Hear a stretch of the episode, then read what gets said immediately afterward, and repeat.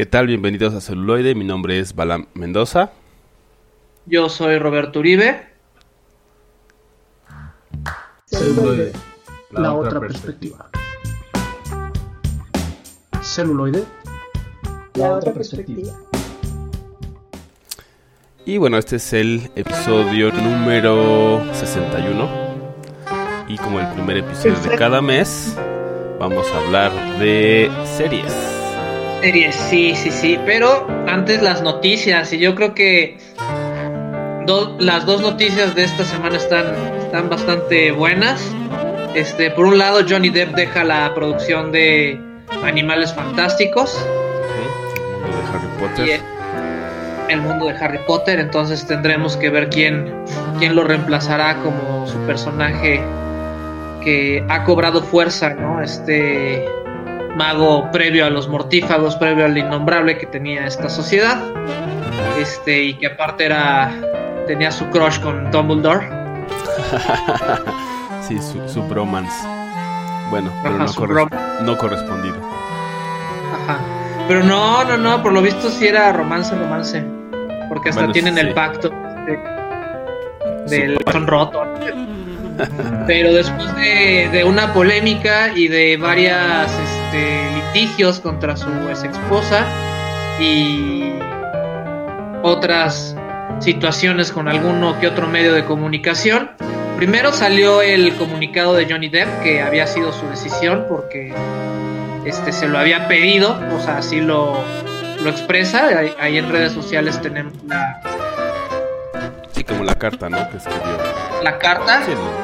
y ya a pocas horas de que él sacó la, la, carta donde agradece el trabajo de todos y que a su petición retira, Warner Brothers anuncia que se retrasa la, la salida que estaba prevista para noviembre del 21 y entre la pandemia y, esta noticia. y, esta noticia entonces no vamos a tener animales fantásticos hasta el 2022 lo cual parece así muy muy muy lejano no ajá que ahorita parece muy lejano pero pues ya falta menos de un año para que bueno faltan dos dos meses casi, casi, mes, menos de 10 semanas para que se acabe el 2020 y quién sabe cómo venga el 2021. Que, que nos tengan preparado el universo. Y por otro lado se confirma la, la selección de James Bond, que va a ser protagonizado por esta actriz que ya había causado polémica justamente porque tanto el cambio de género como de etnia del personaje icónico de las aventuras de espías ahora será una mujer afroamericana. Que está, está interesante, bueno, ahorita que estuvimos haciendo eh, la preparación para este programa y que, bueno, estuvimos viendo eh, Mindhunter, bueno, vamos a ir viendo ahí las series, ¿no? Pero que vimos como muchas cosas, eh, sobre todo ahorita vamos a hablar más adelante de Black Mirror, ¿no? Como todos estos mundos eh, futuros que pues no todos son tan alejados, ¿no? O sea, de, eh, de, una línea de como la que venimos, digamos, como humanidad. Creo que es parte de, este tipo de movimientos, eh, como hacer, vaya, hemos hablado de la inclusión, hemos dicho muchísimas cosas, pero creo que sí es interesante justamente porque permite como un futuro diferente, ¿no? Que al final también siempre hay que ser muy críticos. Y también si quieren saber más acerca del cine de espías, este, recuerden que ahí está nuestro episodio. ¿No? Tenemos ahí 12, episodios dedicados al cine de espías. Así es. Y pues basta de chorizo y vamos con la maciza y empecemos con una de mis series favoritas, independientemente de que yo estudio o estudie publicidad. Este, y me refiero a la serie de Mad Men. Una serie bastante, bastante buena, ambientada en la posguerra, en los años 60, más o menos en, en Nueva York, y nos habla acerca de todo esto que se descubrió de la posguerra, ¿no? Que son los medios masivos y entonces empiezan las grandes este ¿cómo se llama? Agencias de publicidad, ¿no? Que ahí surgen, ¿no? Y que bueno, después obviamente tienen un gran impacto todavía hasta nuestros días, ¿no? Y que sigue, han cambiado los medios, pero siguen existiendo pues las estrategias, ¿no? Por ejemplo.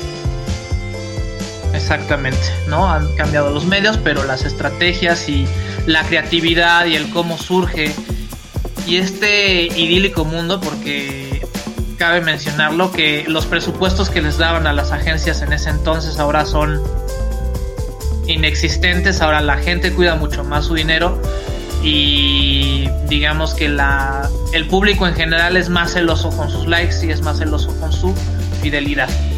Así es, sí, y bueno, también pues era un mundo incipiente, ¿no? También por eso siempre en todos los industrias o los mundos o eh, digamos disciplinas que apenas inician, pues siempre se les dedicaba muchísimo más dinero, atención y todo, después van entrando como en la parte de la maquinaria y la tienen que ajustar, ¿no? Sí, y entonces nos pone en, en los zapatos de este John Draper, que es justamente este Madman, que es como el creativo de esta agencia este publicidad que le ponen este Sterling Sterling Cooper. Y nos va contando justamente el cómo se enfrentan a cómo promocionamos galletas, cómo promocionamos este Coca-Cola, cómo promocionamos distintos productos, pero pues aparte nos nos entrelazan con su vida en la guerra, y es la otra perspectiva. Y el cómo tiene que lidiar con un matrimonio que tiene sus fallas. Y que ya está como en, las últimas también, ¿no? Está ya muy deteriorado, entonces como creo que está bastante bien escrita y por eso también ha ganado bastantes premios, ¿no? Eh, justamente el ver o, de las cosas que a mí me interesaron mucho es ver cómo generan justamente esto que decías, ¿no? Las ideas y cómo las desarrollan, ¿no? Como dicen, ah, mira, tenemos este nuevo cliente, quieren hacer una, un rebranding, ¿no? Quieren hacer que la marca sea diferente, sea más moderna, por así decirlo, o más adecuada a la época. Y cómo se pueden hacer el, el proceso y, y, cómo llegan a ese producto final, ¿no? Que puede llegar a tener un gran impacto en en el mundo al final, ¿no? O sea, hay marcas que por eso, gracias a la publicidad, pues hoy en día son las marcas que son, porque están en la mente de todos nosotros. Y cómo eso viene de, eh, de la creatividad, ¿no? Y de cómo un equipo llega a ello. Y también, o sea, nos entrelazan con temas de adulterio, sexismo, este, las drogas, digamos, socialmente aceptables, como este, el cigarro, o sea, vemos a las mamás fumando con los bebés ahí al lado, o sea, lo cual ahorita sería extremadamente penado y mal visto, pero era la costumbre de la época, ¿no? Este, vemos clasismo también entre las distintas sociedades y este, discriminación tanto a las mujeres como a los afroamericanos y muchas crisis de identidad, ¿no? De también hay varios personajes que tienen estos roces con lo gay y otros que tienen que cuidar, ¿no? E, este, su apariencia de, de macho ante los compañeros del trabajo, pero internamente llevan una vida completamente distinta. Así es, y, pues eso, ¿no? Como el, podemos decir, una imagen de, de, ese pasado, ¿no? Como siempre hemos dicho, hay que analizar las cosas con criterio y justamente este tipo de series también ayuda, ¿no? A ver qué es lo que hemos avanzado. Pareciera que es hace 100 años, ¿no? Pero pues ya tiene al menos 60, 70 años que sucedió o es la época que están representando, ¿no? Y obviamente han cambiado la sociedad, como hemos dicho, incluso el marketing o la publicidad, eh, las relaciones, las dinámicas o incluso eh, temas personales, ¿no? O sea, los casamientos, ¿no? O sea, comparar las dos sociedades también es interesante como, como un ejercicio. Es correcto. Y pues bueno, este sean o no apasionados de la publicidad, tiene excelente trama. Después les recomendaré unos capítulos al final del programa, como ya saben. Y pues ahora los dejamos con algo de Mad Men y regresamos con más celuloide, la otra perspectiva.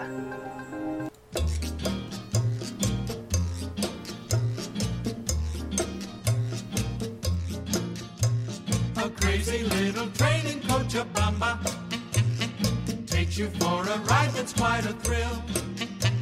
This crazy little train's the choo-choo cha-cha. It cha-chas all the way to Cha-Cha-Ville. The rhythm of the wheels is strictly Latin. Hear the beat and you just can't sit still. Oh, buy a ticket on the choo-choo cha-cha. And cha-cha all the way to Cha-Cha-Ville. Oh, amigos, don't you worry. Cause the choo-choo cha-cha's got a one-track mind. Oh, amigos, says cha-cha is his greatest find. Oh, this crazy little train in Cochabamba is swinging all the way and always will. So everybody board the choo-choo cha-cha and cha-cha all the way to. Oh,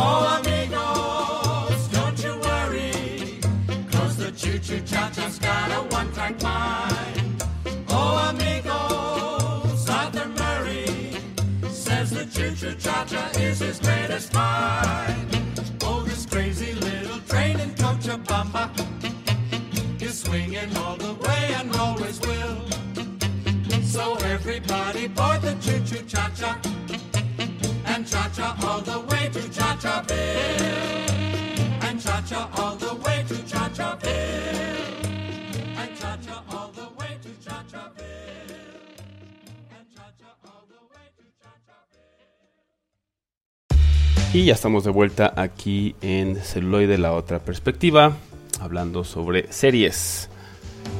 Exactamente. Y algo que sé que me quedó en el tintero del, del bloque pasado es que pues la serie es bastante fructuosa, tiene siete temporadas más o menos de 13 cap- capítulos final, son 14 que se separó en dos partes. Así es. Entonces tienen mucho material para ver si no la han visto. pues, bueno, mu- muchos buenos momentos, ¿no? Yo creo que hay que dejar los episodios a, a la hora de las recomendaciones, pero bueno, tiene como muy, muy buenos episodios. eh, algunos muy dramáticos, otros pues como muy a menos, por así decirlo, muy entretenidos, muy que te metes de completo, entonces creo que tiene un poquito de, de todo. Un poquito de todo. Exacto. Y bueno, ahora vamos a la siguiente serie. Y En la década de los 60 Sí, también. Una época cercana, ¿no? O uh, por ahí se, se trastocan esas épocas entre la de Mad Men y esta que es Mind Hunter. Um, que, que es muy buena, especialmente si les gusta como el tema del thriller psicológico o las películas que tienen temáticas psicológicas o de la mente, porque justamente habla de, de eso, ¿no? De la investigación eh, de, un agente primero, pero también al final de, del FBI como agencia eh, de, de la mente, ¿no? Empiezan a, a, a tener estos programas para estudiar justamente a los criminales y a desarrollar como todo, todos estos programas justamente a entender la psicología, criminalística, etcétera, que en ese entonces pues eran muy pues muy básicas, ¿no? Los entendimientos en ese sentido. Sí, este, recordemos que eh, posterior a Vietnam, Estados Unidos se da cuenta de que dejan un, un hueco como, como institución, como gobierno, y dejan a mucha gente, digamos, con trastornada, ¿no? O con secuelas debido a lo que vivieron, sumado a, a lo de la gente que empezó a, a darse cuenta y la policía no tenía los elementos como para entender los perfiles o entender un poco más de la mente humana. Y eso propicia a que distintos agentes del FBI que aquí están interpretados este por, por tres basados en hechos reales, porque la, la serie este, nos lleva capítulo por capítulo a analizar las distintas entrevistas y el cómo van evolucionando los distintos este, métodos y el cómo afecta también a, lo, a los entrevistadores el contacto con estas personas, este, con estos psicópatas seriales, ¿no? Que antes no se tenía ese, ese Ni término. siquiera. Sí, ni siquiera esa, esa concepción, ese término.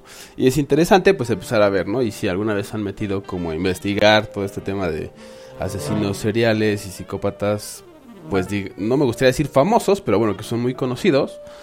eh, pues aquí van a ver muchos de esos personajes porque justamente les toca eh, entrevistarlos, ¿no? Y, y creo que hacen muy buena, o sea, hicieron muy buen casting. Creo que las actuaciones, por Sí. ejemplo, del lado de los psicópatas, no es fácil. O sea, uno pensaría, claro, es fácil. No, no creo que sea fácil. Entonces, creo que les dan vida bastante, bastante bien, de acuerdo a lo que se tiene de los registros, precisamente, digamos, fuera de la serie, los registros reales de estas eh, personas. Eh, creo que sí queda muy ad hoc. El casting fue muy bueno, las actuaciones son muy buenas. Y bueno, además, pues nos van llevando, ¿no? Como este descubrimiento de no conocer, hacer un territorio desconocido, a cómo lo van mapeando, ¿no? Cómo de repente este personaje joven, se me olvidó el nombre, este empieza, ¿no? A, a descubrir o está empujando todo el tiempo hacia adelante, hacia descubrir por qué, cómo lo hacen, qué pasa por sus cabezas. Y el otro trata también un poco de ser el contrapeso, ¿no? Para que no se meta tan de repente de lleno y no pueda salir de, de esas conversaciones o de esas exploraciones, por un lado, y del otro también, pues los jefes, ¿no? Como coordinando y viendo hacia dónde lo pueden utilizar o cómo lo pueden utilizar más eh, en todos los, en todas las oficinas, digamos, como más ampliamente, ¿no? Y, y eso es lo que al final ahora tenemos como una disciplina, por ejemplo, eh, de psicología criminalística, ¿no? Por ejemplo. El, el agente, este, el que mencionas es este Holden Ford. Holden. Holden, exactamente.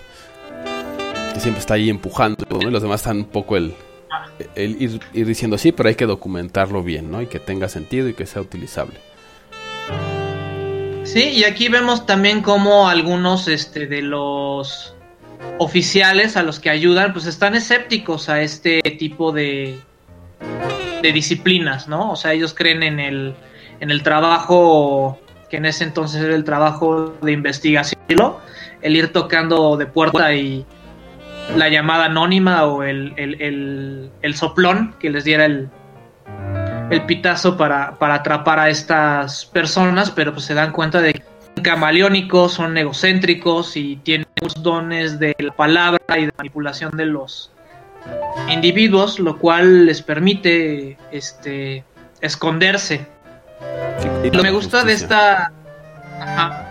Y a, y a mí lo que me gusta es que mientras están haciendo los análisis de los que ya atraparon, están pasando distintas este, situaciones que nos marcan de otros asesinos seriales que están este, acechando. Claro, y de hecho hay uno de los episodios, eh, es interesante justo eso, ¿no? Que los llaman uno de los cuerpos de policía de un estado, porque dicen, no sabemos, o sea, ya es un asesino, está matando a personas grandes, ¿no? De la De- tercera edad. Y no sabemos qué hacer, ya investigamos, decimos todo lo que sabemos, no podemos más y llaman a estos especialistas, ¿no? Y justo es eso, no se tenía ese, esa concepción, o sea, ahora tú vas a casi cualquier estado, por ejemplo, Estados Unidos ya tienen como todos estos procedimientos de cómo tratar, por ejemplo, con un active shooter, ¿no? Con alguien que está disparándole a la gente, cómo lidiar con una investigación de, asesino serial, etcétera. Ya tienen como todo un cuerpo de metodologías que en ese entonces pues no existían y tenían que pues lidiar así como el FBI sabe cosas, pues llámalos, ¿no? Y entonces tienen que No hacerlo. sabemos qué cosas saben, pero saben algo. Pero y, saben algo que nosotros no. y, y- y lo peor es que era por, por rumores. O sea, justamente era por rumores así como de, oye, supimos que estuviste en Atlanta y ayudaste con tal cosa, ¿no? Y los mismos oficiales de Atlanta nos dijeron que, que te llamáramos porque nosotros no sabemos cómo lidiar con esto. Con esto, claro. Y entonces empieza todo eso, ¿no? Y ellos también se empiezan a... cuerpos policiales de los estados de Estados Unidos y entonces también les sirve para su investigación. Por un lado ver qué tanto esa investigación teórica puede ser aplicada prácticamente y, y pues vaya a mapear como ese nuevo territorio. Entonces, bastante buena, creo que está también bastante bien hecha. Tiene ahí obviamente cosas pues bastante oscuras de las personalidades de las personas, vaya, o de estos personajes y pues de la humanidad en general, porque es algo que está mapeado viene de, eh, de una realidad que existe, ¿no? Entonces, obviamente son esos lados oscuros que a veces no es tan bonito, por así decirlo, de, de ver, pero es interesante de conocer ¿no? y de observar. Por ahí está solamente la noticia de que ya anunciaron ¿no? que es, solo se queda la temporada. La sí, lamentablemente no va a haber más, pues los tiempos y la cuestión de de la producción que por lo visto le sale demasiado cara a Netflix. Yo no sé por qué Netflix los, sus joyas, sus pequeñas joyas decide destruirlas o Matarlas. no continuar ajá, con esos proyectos. Pues es que también aquí creo que tiene sentido y no lo estoy justificando porque es una serie que me gusta y sí me hubiera gustado ver una tercera temporada, pero creo que todas las que son de otra época, pues ya sabes que cuesta más trabajo cuidar los detalles. ¿no? Sí. Si no se mete un café en la producción y ya Ajá, estás ahí y con cosas el, así y ya todo el mundo el medievo. Exacto, como una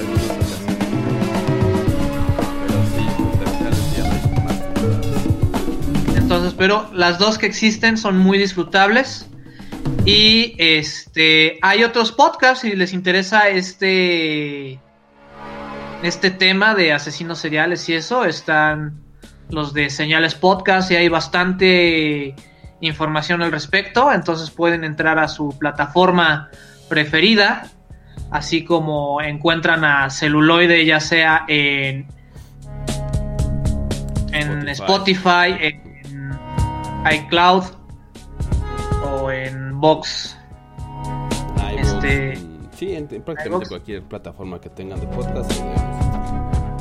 Exactamente, igual pueden estar en contacto con nosotros en contacto arroba celuloide.life y nuestras redes sociales Instagram y Facebook. Nosotros los dejamos ahora con algo de este Mindhunters y regresamos con más series aquí en celuloide, la otra perspectiva.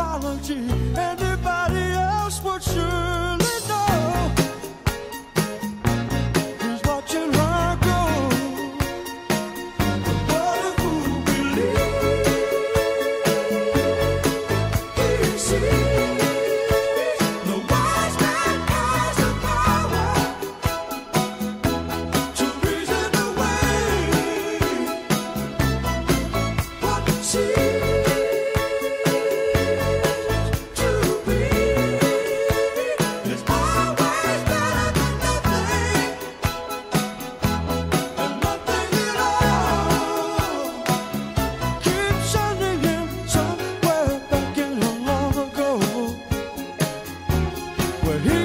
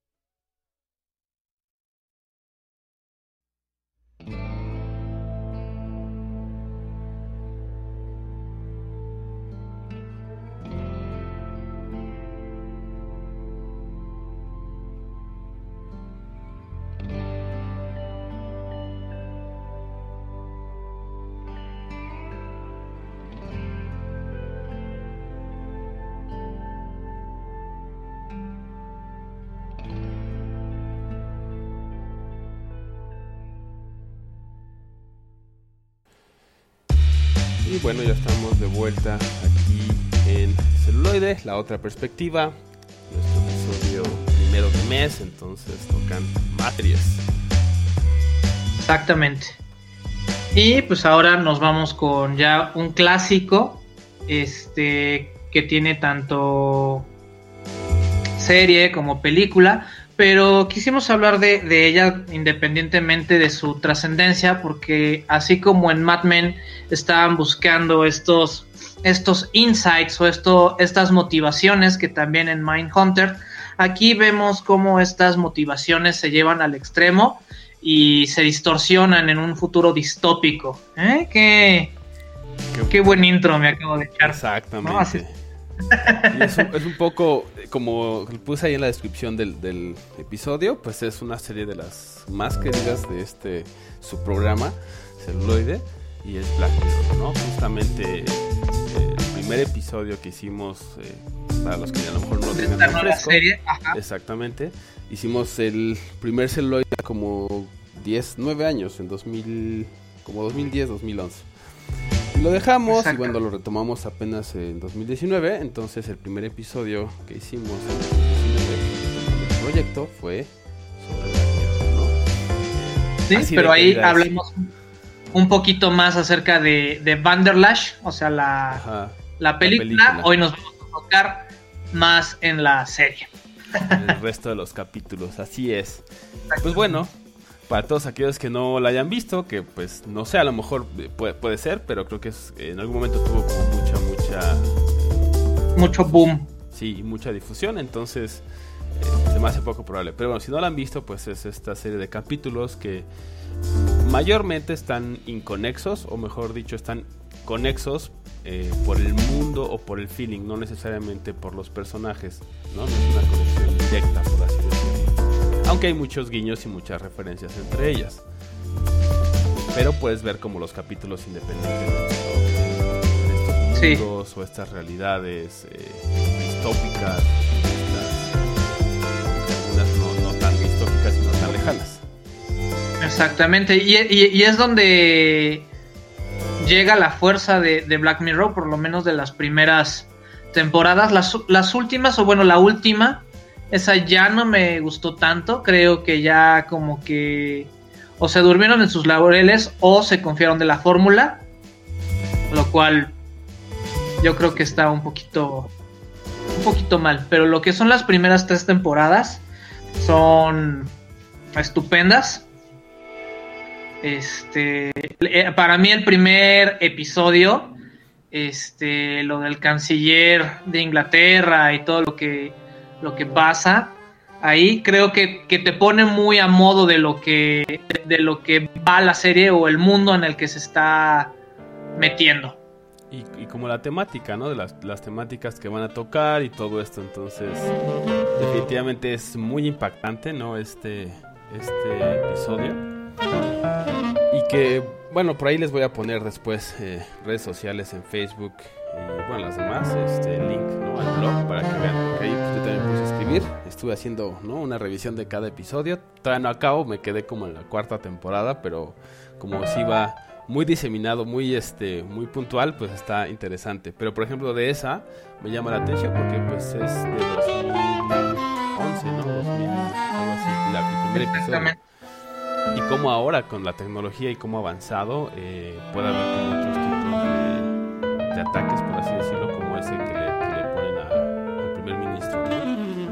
es sí. eh, comprometedora, eh, tiene que hacer algo inenarrable ¿no? la televisión. Y más para la, la, la, la visión norteamericana, este, inglesa, ¿no? Para, para el para el concepto británico y de cómo, cómo cuidan ellos su, su política y son muy este correctos al momento de actuar en, público, pues ahí vemos las consecuencias de esto. Es. Y como lo interesante, y creo que ese es uno de los principales temas o temáticas de la serie, es el cambio de, de poder, ¿no? O sea, cómo ese cambio de poder establecido, que sería el gobierno o un personaje de ese gobierno, que es el contra el poder, digamos, del pueblo, entre comillas. ¿Por qué? Porque al final sigue siendo coerción, ¿no? sigue siendo secuestro, ¿no? hay como muchos otros delitos ahí mismo, pero este personaje que fuerza al primer ministro a hacer esto inenarrable, pues tiene todo ese poder, ¿no? Con una serie de movimientos y acciones que antes serían imposibles sin el Internet. Y, y más allá de decir, ah, sí. que el Internet malo y lo demás es bueno, justo la serie te empieza a meter en ese tipo de situaciones que no puedes decir blanco y negro, ¿no? Tienes que Exactamente. ir más allá. Un, un, un gran este matiz Sí, exacto, eh, de, todo el de espectro. situaciones. Ajá. Y pues ese es el, el primero, ¿no? Por ahí este, entonces está bastante Y bien. por ejemplo, de la temporada 2, a mí me gusta mucho el, el- el- el último episodio de la temporada 2, que aparte tenemos al actor que sale en, en Mad Men, porque el director de Black Mirror le gustó su, su actuación y dijo, oye, yo te quiero incluir en este y lo transforma en una especie de, de vendedor de una asistente personal tipo Siri, tipo Alexa, pero en, el, en la cual se, se captura un poco de, de tu conciencia. Y como chiste intrauniversos, le preguntan, bueno, pues a qué te dedicabas antes, y él cínicamente responde a algo de publicidad, haciendo referencia a Mad Men. Sí, ahí sale John Hamm pues, bastante bien. Ya lo hemos visto, tiene bastantes eh, buenas dotes electrónicas, ya lo han usado como en más cosas. Pues sí, ahí lo vemos, ¿no? Este no recuerdo el nombre, yo estaba acabando más. Ese es... Ajá. Y este. Sí, White Christmas. Sí, sí. Entonces, este, pues sí, justo, ¿no? Como, como el, el tema de si. o cómo definimos la ¿no? ¿Por qué? Porque de repente es castigar a las estas famosas galletas que pues son una copia una personalidad humana o sí, como todos sus- hasta ese momento todas sus vivencias, experiencias, gustos, etcétera, los ponen en una computadora y entonces se vuelve un asistente. ¿no? Pero la coerción, ¿no? De repente le dice, no quieres hacer te estoy diciendo, te voy a dejar seis meses ¿no? en el olvido. Es algo que sería, sería impensable, ¿no? Hacérselo a, a un humano, a pesar de, las funciones. Pero bueno, vaya, en sentido, sin verla ni temerla, pero seis meses eh, hasta que cumpla lo que se le pide, pues desde mi perspectiva fue como pues, totalmente agresivo, totalmente pues, inhumano, ¿no? Pero, entonces se dice, pero no son humanos porque pues no existen, no son reales, ¿no? Es interesante y, y vuelvo a lo mismo de que no hay respuestas.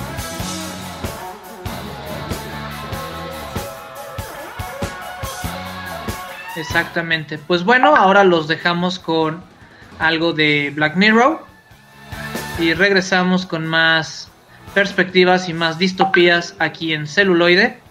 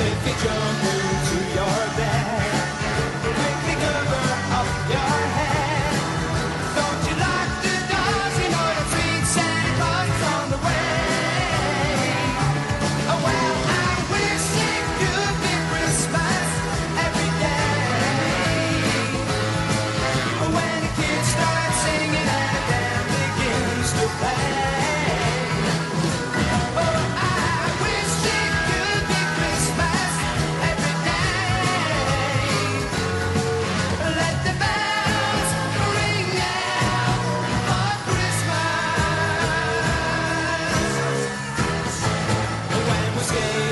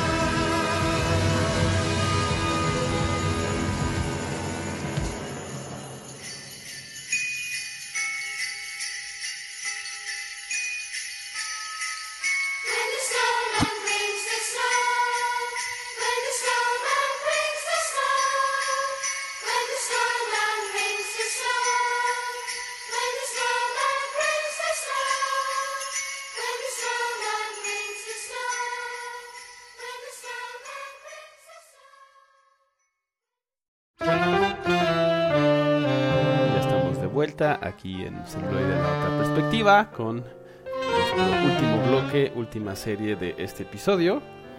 Y bueno, pues por eso le hicimos el nombre Distopia y Éxito. Si se dieron cuenta, el éxito solamente fue una serie, lo demás fue distópico.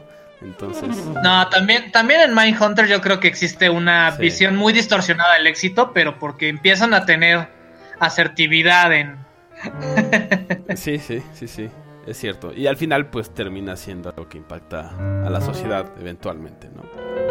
Ajá. Pero bueno, ahora vamos con Love, Death and Robots. Otra serie que... Este- en este caso esta sí fue original desde el inicio, original de Netflix. Entonces digo porque Black Mirror sucedió que eh, inició en otro... En, televisión. Otra productora. Ujú, otra productora la compró, como ha hecho con otras series, y bueno, de ahí la fue llevando, ¿no? Así es, así es. Y pues bueno, aquí en Love, Sex and Love, Death and Robots, aunque podría ser sex porque hay Sí. episodios bastante Subidos de tono. subidos de tono, como diría, como diría la tía. O Exacto. sea, me gustó, pero está subidita de tono. Así diría mi tía. Exactamente. Sí, sí, sí. Muy subida No, de tono, temas. ¿no? Y aquí, este, creo que es doble palomita para, para Netflix. Porque por un lado, este, le, le abrió la puerta a varios animadores y a varios estudios para que mandaran su, su corto.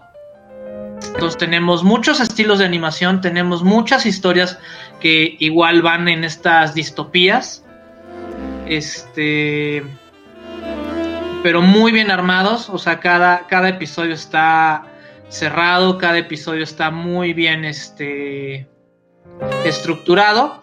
En lo personal, me gusta muchísimo el primero, que te habla acerca de, de- la conciencia y en este mundo que son como Pokémones, pero este extreme, o sea, porque hay peleas, hay torneos, hay este como Pokémon, pero pues te das cuenta de, de ese giro de tuerca. Creo que es algo que tienen todos los episodios, ¿no? Llega un momento en, en- entre el minuto 17, minuto 15, porque los episodios aparte duran 20 minutos, nos dan un pequeño giro de tuerca que nos ayudan a, Sí, como a entender, a y a disfrutar, ¿no? O sea, también el de los tres robots e- exploradores, este, este mundo ya sin humanos que explora una, una sociedad o un mundo ya sin humanos, pero que la inteligencia artificial permanece. Exactamente, y creo que, que sí presta, eh, toma prestado mucho de Black Mirror, ¿no? También, digo, me Sí. trastocando y por eso los pusimos un poco juntos. Eh, también nos deja como este tema de repente de cuestionarnos, ¿no? O sea, ¿qué es lo que como humanos deberíamos, no deberíamos hacer, pero qué es lo que nos hace humanos? Y si realmente, por ejemplo, la empatía es, es un valor humano, ¿por qué de repente no la ejercemos como con toda, eh, con todas las demás razas en principio, especies, etcétera, hasta nuestras creaciones como son los robots, ¿no? Y creo que aquí también meten mucho de eso, o, o toman ese tema muy, muy, muy a, a pecho y lo ponen, ¿no? Exactamente. Y pues bueno, tenemos distintos episodios, tenemos muchas cosas más, las cuales ya les recomendaremos en el siguiente bloque y cierre con las recomendaciones. Si no se quieren ver la serie completa, ya saben, estos episodios valen la pena y si con estos no se enganchan, pues la serie no es para ustedes. Así es. Y es lo que tratamos de hacer. Al final, pues nos trata de que vean, ¿no? Siete temporadas de algo que a lo mejor no les encantó o no les llama tanto la atención. Por eso es el tema ahora de que tenemos como tanto de dónde eh, elegir para poder, pues, ver algo que realmente nos, nos llame la atención, nos entretenga o de, de lleno nos guste mucho, ¿no? Y pues bueno, ahora los dejamos con algo de Love, Death and Robots y regresamos con las recomendaciones como siempre aquí en celuloide. La otra perspectiva.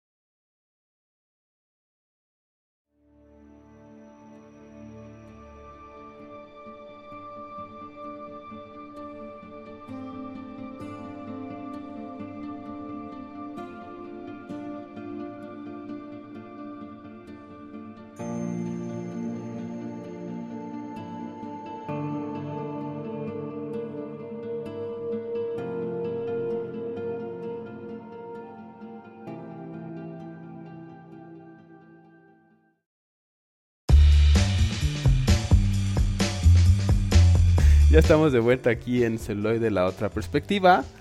eh, con nuestro último bloque, como siempre, las recomendaciones para la semana.